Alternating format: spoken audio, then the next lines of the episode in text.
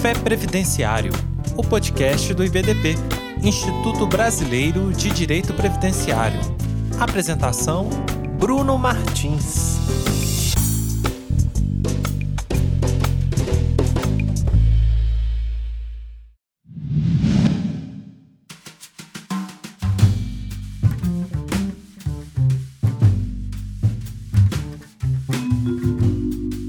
Olá, meu amigo, olá, minha amiga. Como vai você que nos ouve aqui em mais um Café Previdenciário do IBDP?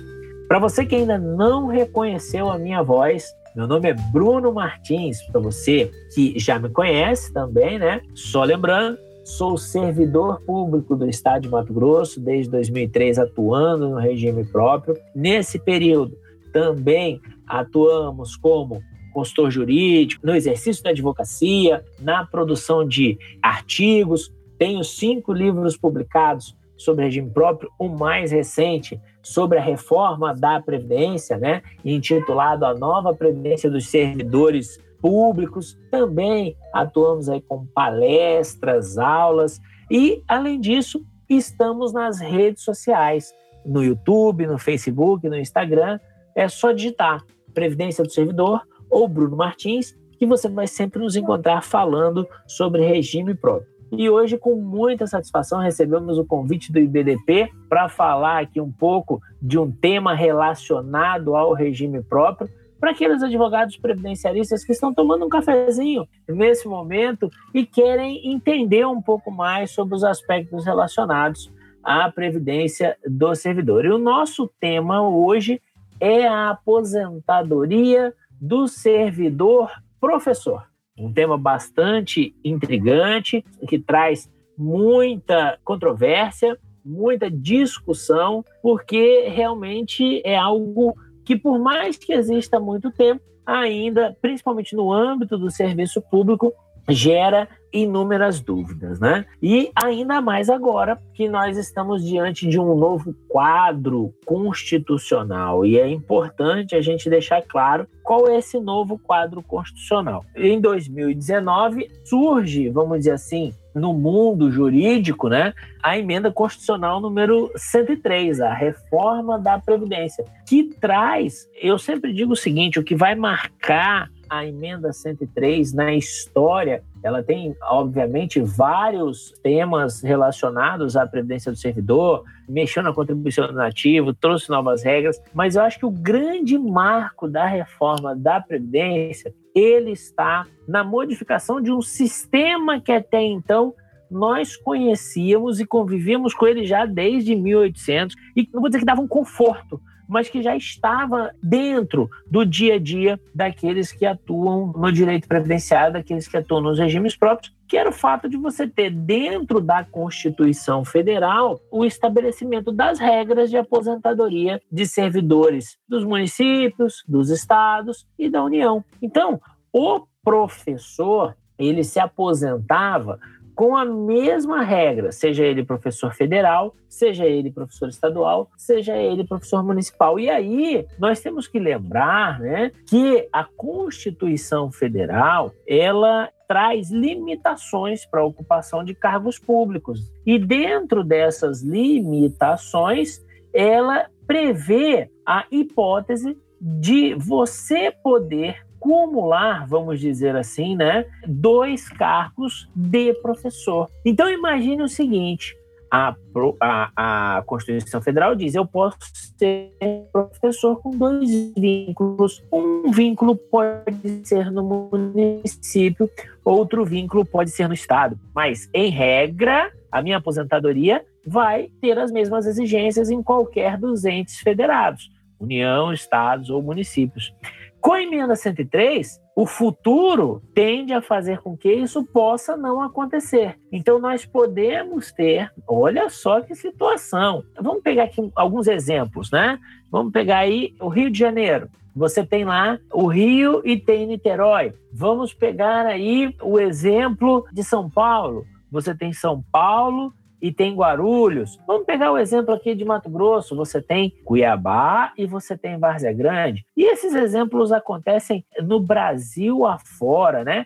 Você tem ali Porto Alegre e São José, por exemplo, várias cidades ali, Porto Alegre e Gramado, por exemplo, que são cidades que permitem o quê?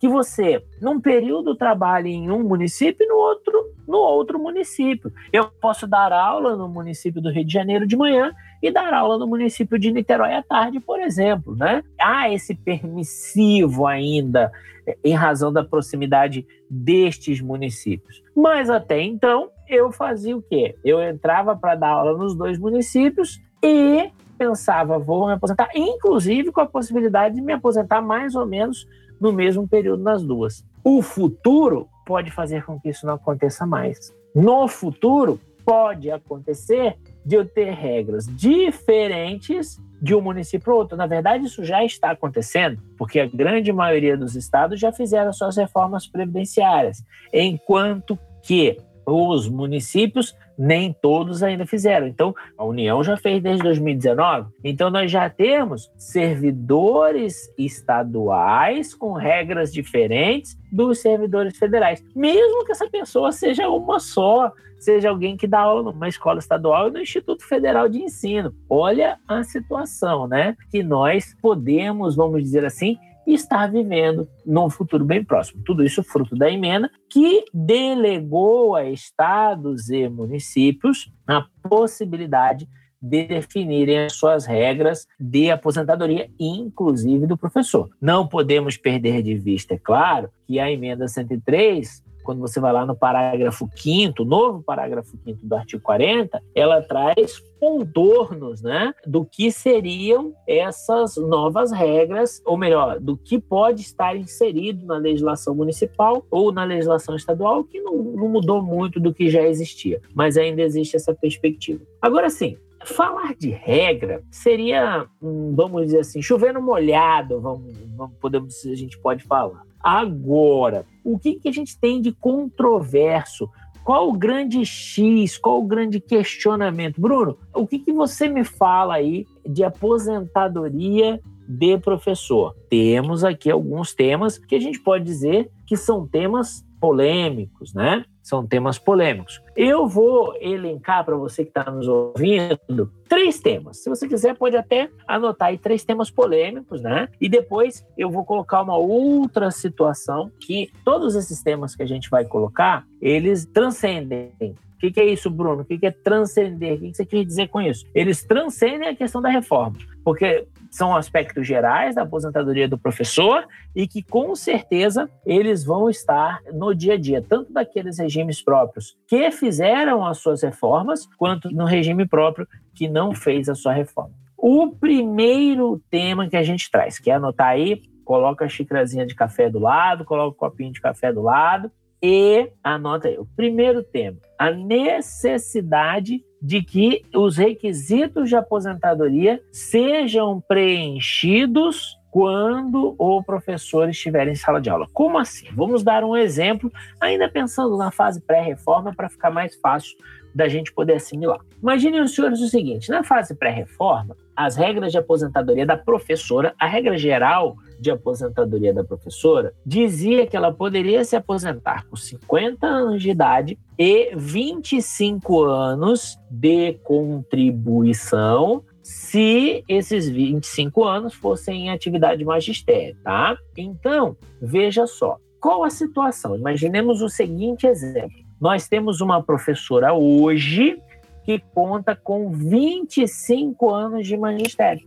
E qual a idade dela? A idade dela é 49. Então, ela preenche um dos requisitos para se aposentar, mas não preenche os dois, tá? Porque ainda falta um ano da idade.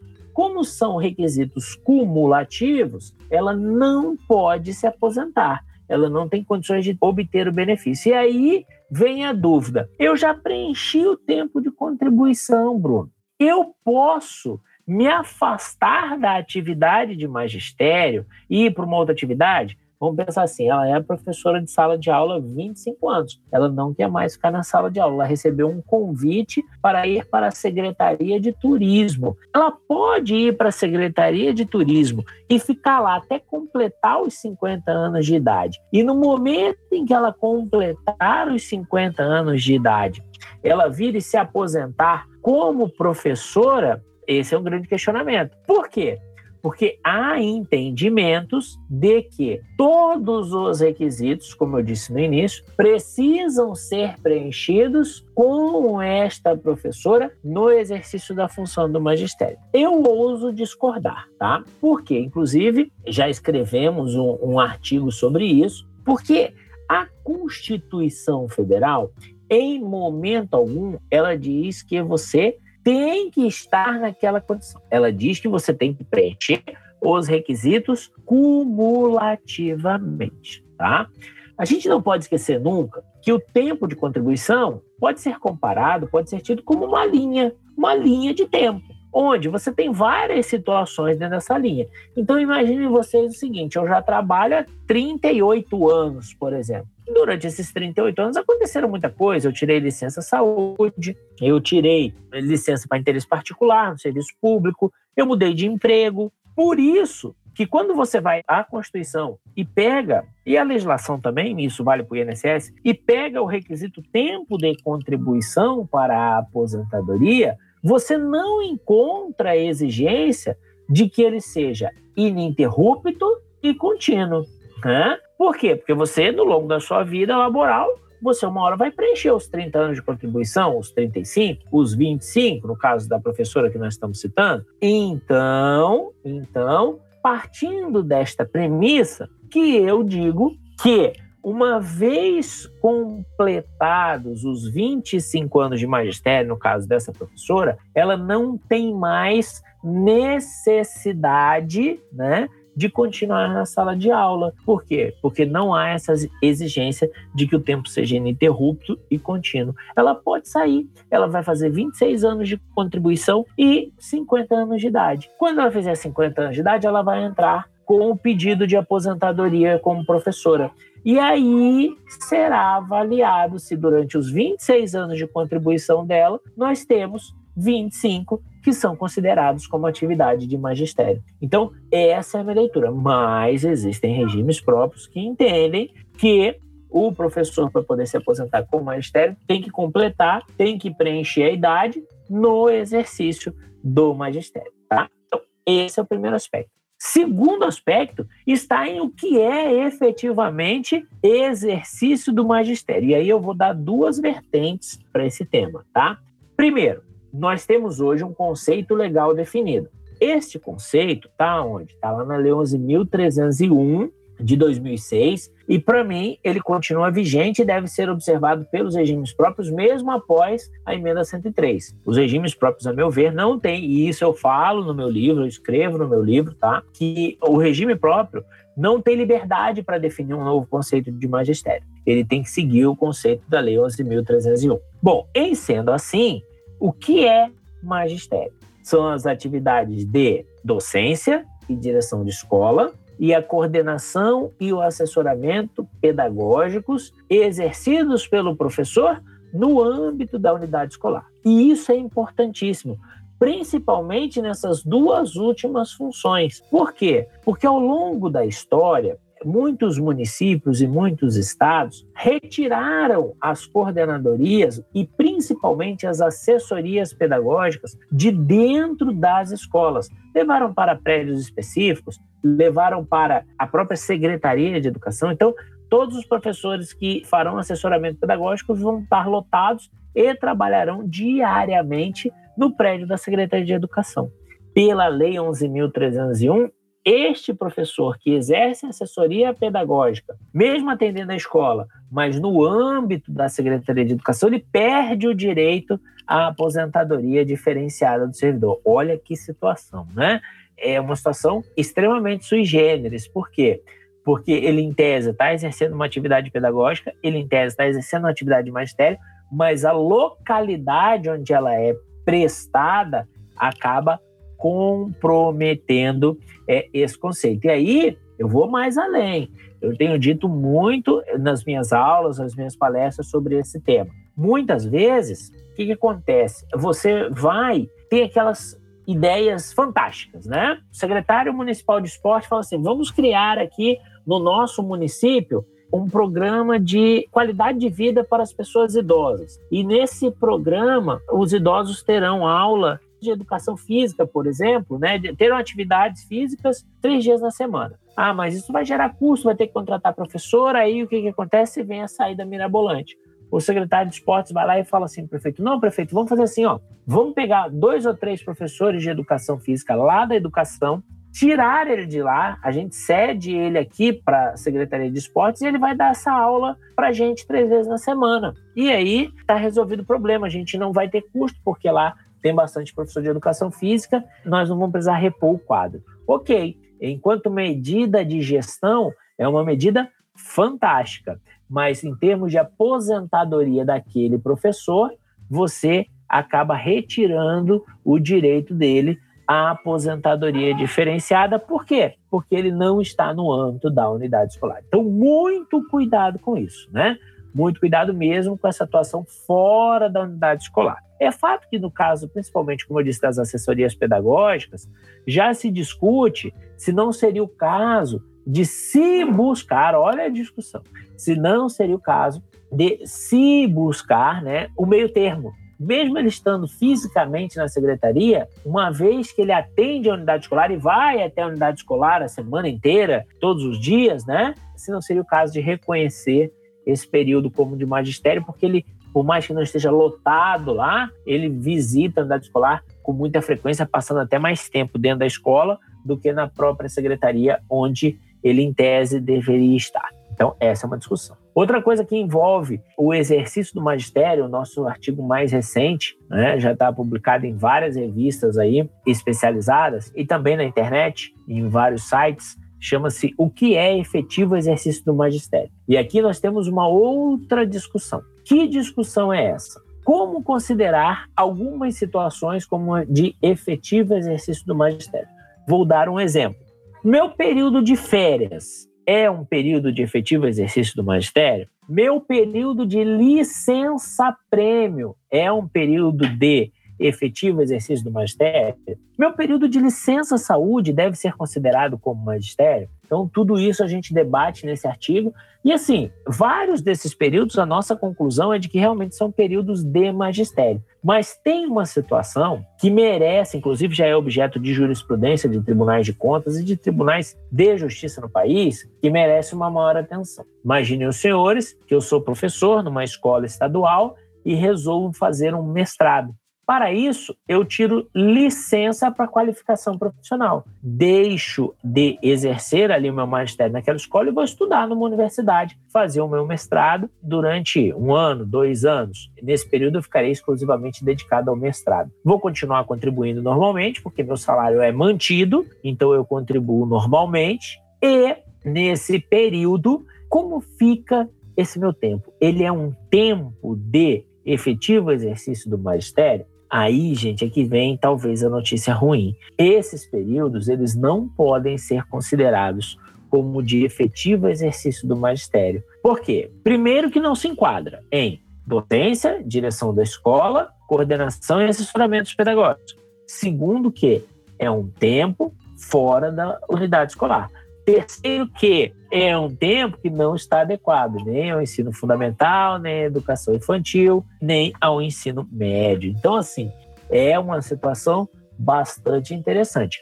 Esse período de licença para qualificação vai entrar no cômputo do tempo geral, mas não poderá ser considerado como de magistério para efeitos de aposentadoria. Então, é mais uma vertente que nós precisamos estar atentos e que passa necessariamente pela discussão do tempo de efetivo exercício.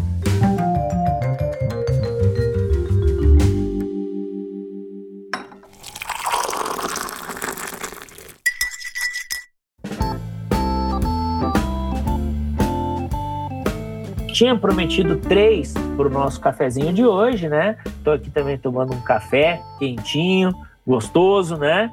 Muito bom. Qualquer hora do dia um café faz bem, ainda mais um café falando de previdência e de regime próprio, um café previdenciário, como é esse promovido aqui pelo IBDP. Vou falar então desse terceiro tema aí, dessa terceira questão, que é a readaptação do professor. É outra questão intrincada. Imaginem os senhores que o professor de sala de aula simplesmente tem um problema de saúde que não me permitirá mais continuar na sala de aula.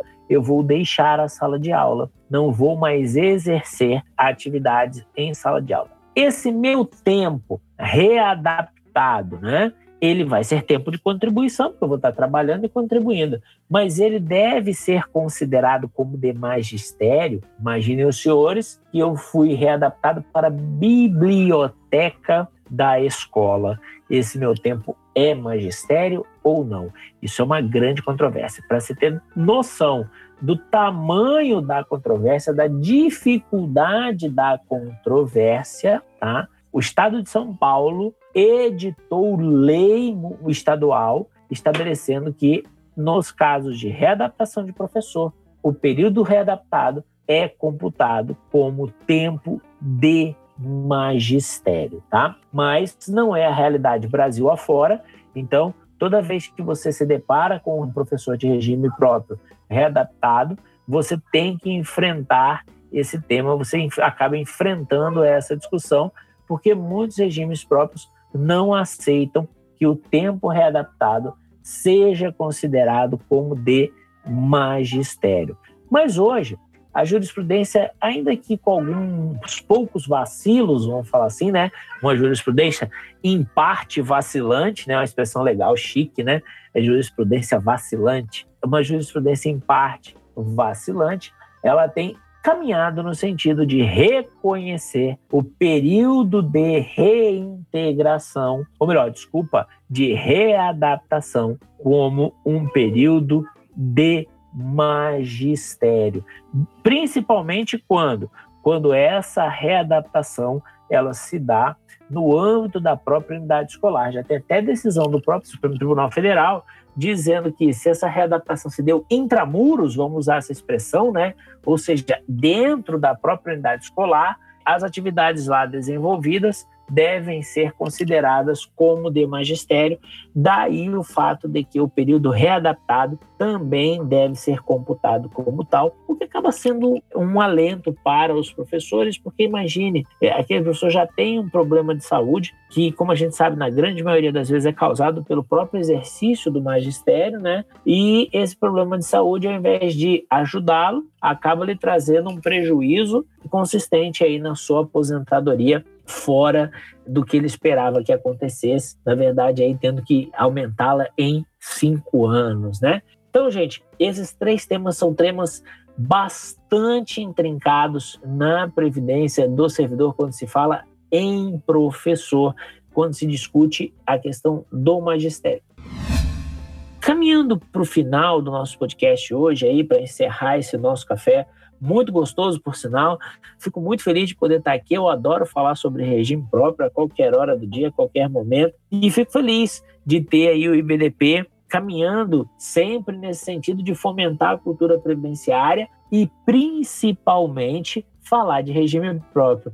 Tem vários amigos aí, eu vi falando, fala de regime próprio, é importante. Eu, os eventos têm que contar com regime próprio e vem aí o IBDP no Café Previdenciário, coloca temas de regime próprio. Eu fico extasiado, fico muito feliz de ver essa situação. Agora, uma dica importante, tá, gente? Até porque eu enfrentei esse tema recentemente. Nós cometemos alguns equívocos, né? As pessoas me perguntam muito o seguinte: Bruno, eu fui professor na iniciativa privada. Esse meu tempo, se eu passar no concurso público e levá-lo para o meu regime próprio, ele vai contar como magistério? Ele vai contar como magistério. Só que, gente, nós precisamos ter em mente o seguinte: todo o tempo que vem do regime geral, que vem de outro regime próprio, não precisa ser do regime geral. Né?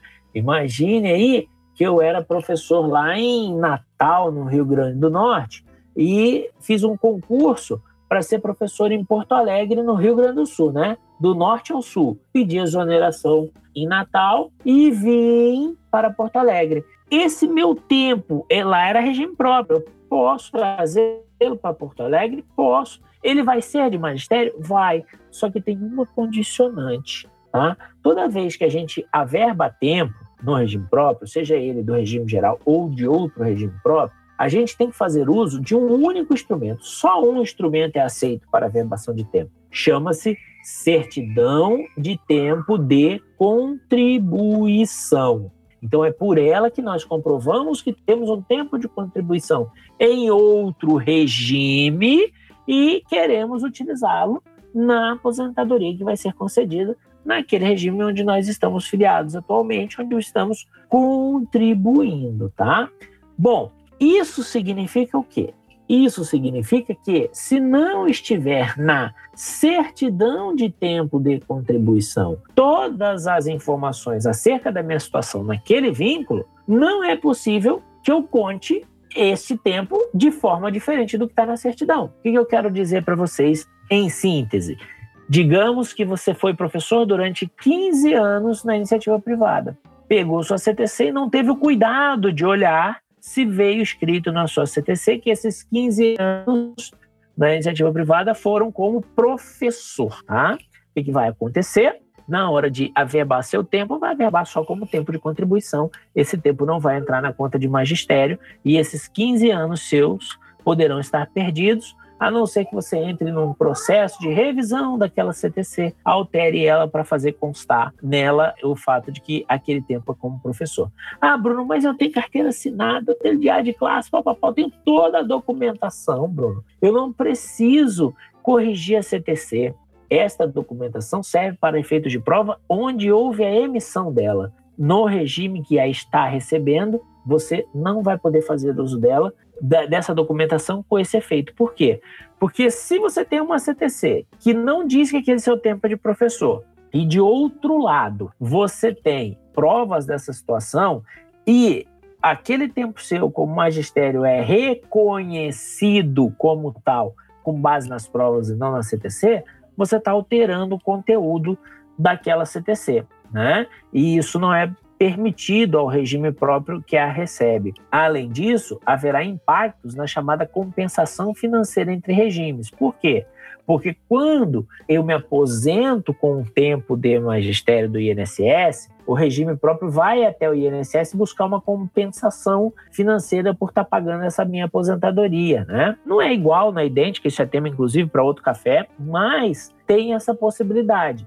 Só que o exercício dessa possibilidade impõe que você encaminhe a aposentadoria concedida também encaminha a CTC. Então imagine, o regime próprio envia o ato de aposentadoria como professor ao INSS pedindo a compensação e envia também a CTC que o próprio INSS emitiu. E aí, lá na hora de analisar, o INSS constata que concedeu uma aposentadoria de professor para o Bruno, contando 15 anos de INSS, de magistério, que não constam na CTC nessa condição. O que, que vai acontecer? O INSS vai indeferir essa compensação financeira, não vai haver nenhum prejuízo ao servidor, vamos deixar claro isso mais uma vez, né? O servidor vai poder se aposentar, vai continuar aposentado, que foi um erro do regime próprio, mas o regime próprio vai ficar com esse prejuízo se optou por reconhecer o tempo do magistério com base em provas fora da CTC. Então, senhores, é o que eu sempre digo. Você quer verbar tempo? É possível? É possível, é claro, mas tome esses cuidados, né? Eu já me deparei com duas situações. Eu já me deparei com aquele professor que trouxe a CTC sem a devida anotação do tempo de magistério e aquele tempo foi averbado, mas não como magistério, e ele só foi perceber isso lá no momento em que foi se aposentar, porque aí foi negada a aposentadoria de magistério, né? E eu já também me deparei com a situação onde, essa é bastante interessante, né? O, o, o, regime próprio foi muito sagaz nesse ponto e, assim, Olha a situação. Na verdade, nem foi o regime próprio, foi o Tribunal de Contas que identificou a situação. O regime próprio concedeu a aposentadoria. Aí o Tribunal de Contas falou: ah, ah. olha só a situação. O servidor trouxe uma CTC do INSS. E nessa CTC estava lá: cinco anos, atividade professor. E aí o regime próprio contou aquela atividade como atividade de professor. Na hora que bateu no Tribunal de Contas, o Tribunal de Contas devolveu e falou assim: não, isso aqui não é magistério. Mas por que, que isso aqui não é magistério? Não, não é magistério porque essa atividade de professor não foi é, desempenhada no exercício da educação infantil, do ensino fundamental ou do ensino médio. Não era numa unidade escolar. Como assim não era? Tá aí na CTC que era. Não, tá aqui. Era numa escolinha de natação. Era numa escolinha de natação. Então, assim, o professor conseguiu a aposentadoria e depois sua aposentadoria foi cancelada em razão da utilização de um tempo que não seria de magistério. Então, muita atenção, gente. É, vai averbar tempo? Esgota. Analisa bem a CTC, vê se está corretinho Aí ela tudo corretinho, você traz o tempo para verbar, tá bom?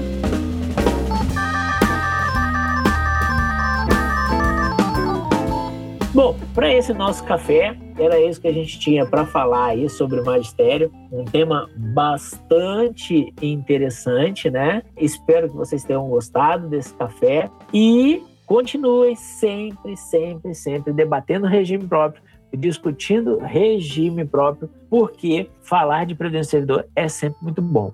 Mais uma vez aí agradecer a todos que nos acompanharam, que nos ouvem, falando de alguns temas, né, da aposentadoria do servidor professor e desejar a todos um bom dia, boa tarde, boa noite, independente do horário que estiverem nos ouvindo, porque, como eu disse, o café ou um bom café pode ser tomado a qualquer momento ainda mais falando de direito previdenciário.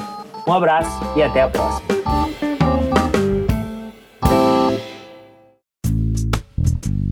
E aí, gostou deste episódio? Compartilhe com seus amigos e associe-se ao IBDP através do site ibdp.org.br e tenha acesso a vários cursos, eventos e muito mais. E lembre-se, às terças-feiras temos um encontro marcado por aqui até a próxima!